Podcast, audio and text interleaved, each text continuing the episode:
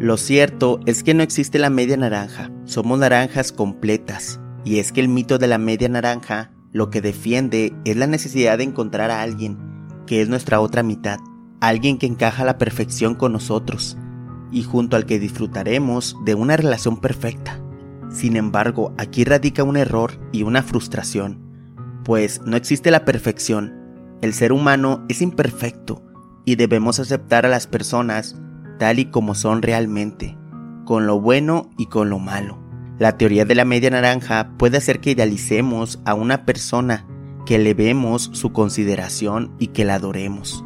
Sentimientos que construyen las bases de relaciones tóxicas, que pueden llegar a ser muy dañinas.